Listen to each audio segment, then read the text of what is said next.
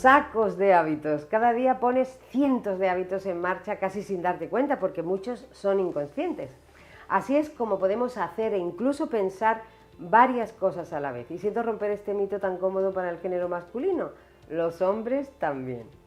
El hábito es fundamental en el aprendizaje. Nuestro cerebro aprende por asociación, pero memoriza y afianza lo aprendido por repetición. Ahí está el hábito.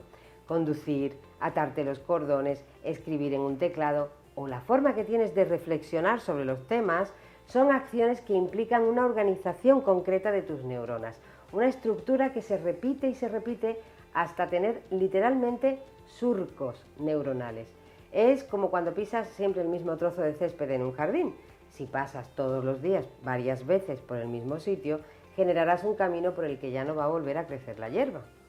Cuando el hábito es positivo o neutro, no pasa nada. Al contrario, tenerlo automatizado te permite darle toda tu atención consciente a cosas más importantes mientras haces otras. Pero ¿qué pasa cuando ese hábito ya no te sirve y ha dejado de apoyarte? Porque en la ventaja de que el hábito sea inconsciente está también su peligro. Pierdes el control consciente de tus conductas y tus pensamientos y se te disparan solos. ¿Te has parado alguna vez a ver qué hábitos tienes? ¿Sabrías cómo cambiar los que no te gustan?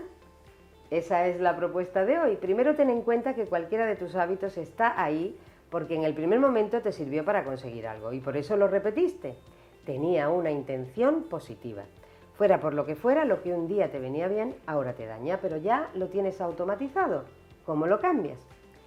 Pues te va a sonar, porque otra vez lo primero es que te observes y hazlo con toda tu atención consciente. Es relativamente fácil porque solo con la decisión de observar tus hábitos te darás cuenta de que prestas más atención a tus formas de actuar o pensar, especialmente a las que no te gustan.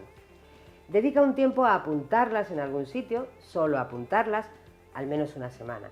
El objetivo es traerlos al consciente. ¿Te dura demasiado el enfado cuando alguien te contesta mal?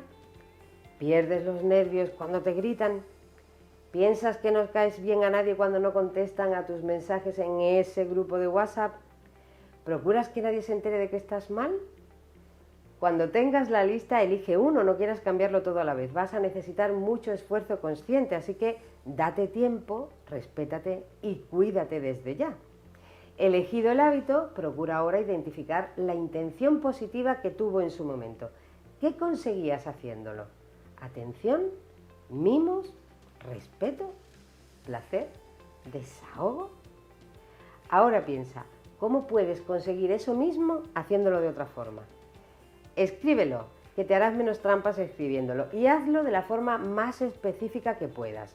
Cuando me griten, voy a respirar. Cuando me sienta mal, voy a llamar a tal amigo o tal amiga. Cuando no contesten a mis mensajes, voy a reconocer el mensaje de otra persona del grupo pues ya solo te queda dedicar todo tu esfuerzo consciente a actuar muchas veces de esa forma que has decidido, más de 28 veces según quienes estudian el hábito. El objetivo es llevarlo al inconsciente y convertirlo en un automatismo que ahora sí te apoye.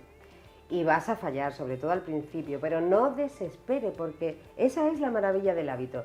Te permite ser quien quieres ser, aprovechando los mismos mecanismos que te han llevado a ser lo que eres. Tú puedes modelarte. Así crece la gente inteligente.